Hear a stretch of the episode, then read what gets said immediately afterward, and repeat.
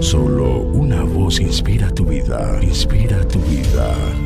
Una voz de los cielos, con el pastor Juan Carlos Mayorga. Bienvenidos. Y yo sé que en mí, esto es, en mi carne, no mora el bien, porque el querer el bien está en mí, pero no el hacerlo. Romanos 7, 18. En tu carne no mora el bien la carne en este contexto es la parte más baja del ser humano que se define, ya sea la propia incitación al pecado o por lo menos la sede del mismo. Ahora en Cristo el creyente tiene una guerra consigo mismo, como lo reconoce el apóstol Pablo. Gracias doy a Dios por Jesucristo, Señor nuestro. Así que yo mismo con la mente sirvo a la ley de Dios, más con la carne a la ley del pecado. Romanos 7:25. Porque los que son de la carne piensan en las cosas de la carne, pero los que son del Espíritu en las cosas del Espíritu. Romanos 8:5. Hay que elegir en qué nos vamos a ocupar, dice el apóstol. Así que hermanos, deudores somos no a la carne para que vivamos conforme a la carne, porque si vivís conforme a la carne, moriréis. Mas si por el Espíritu hacéis morir las obras de la carne, viviréis.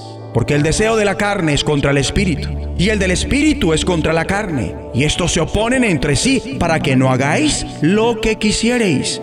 Y manifiestas son las obras de la carne que son adulterio, fornicación, inmundicia, lascivia, idolatría, hechicerías, enemistades, pleitos, celos, iras, contiendas, disensiones, herejías, envidias, homicidios, borracheras, orgías y cosas semejantes a estas, acerca de las cuales os amonesto, como ya os lo he dicho antes, que los que practican tales cosas no heredarán el reino de Dios. Porque el que siembra para su carne de la carne segará corrupción, mas el que siembra para el espíritu del espíritu segará vida eterna.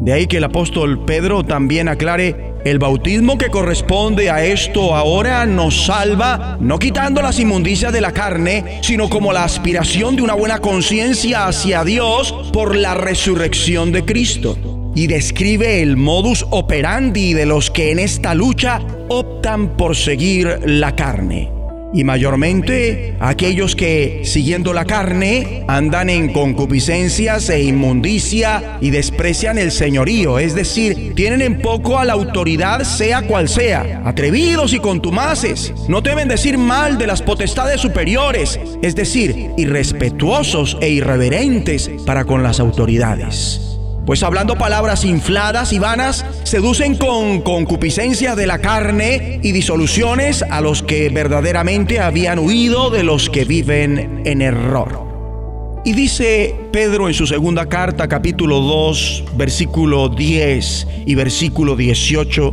porque ellos, para impresionar a la gente, dicen cosas bonitas que en realidad no sirven para nada. Obligan a otros a participar en sus mismos vicios y malos deseos y engañan a los que con mucho esfuerzo apenas logran alejarse del pecado.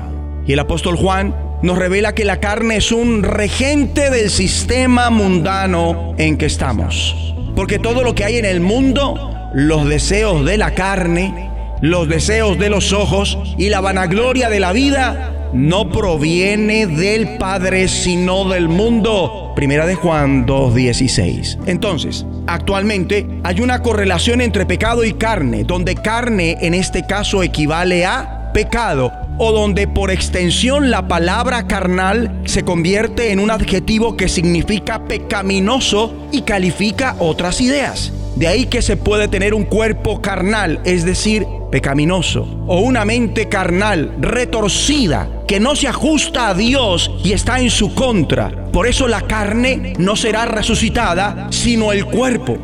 Y esto porque carne tiene una connotación de pecado, mientras que cuerpo es un término más neutral. La carne, la naturaleza caída del hombre, no será resucitada pero tengan presente que también la mente puede engendrar deseos pecaminosos y que hay una inmundicia del espíritu como la hay de la carne. En este contexto, La carne es el instinto de egocentrismo que hay dentro de nosotros, esa deformación de la naturaleza humana que nos lleva a desear ser nuestro propio Dios, ese ego orgulloso, ese yo sin crucificar que es la sede de la rebeldía y del desafío obstinado a la autoridad. Es nuestra humanidad defectuosa que se inclina hacia el egocentrismo. Tiene su sede en nuestros cuerpos pecaminosos y que incluye nuestra mente, emociones y voluntad. Oremos.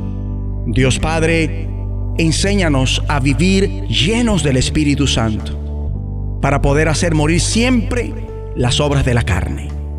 En el nombre de Jesucristo de los cielos, escúchanos, será de bendición para tu vida. bendición para tu vida.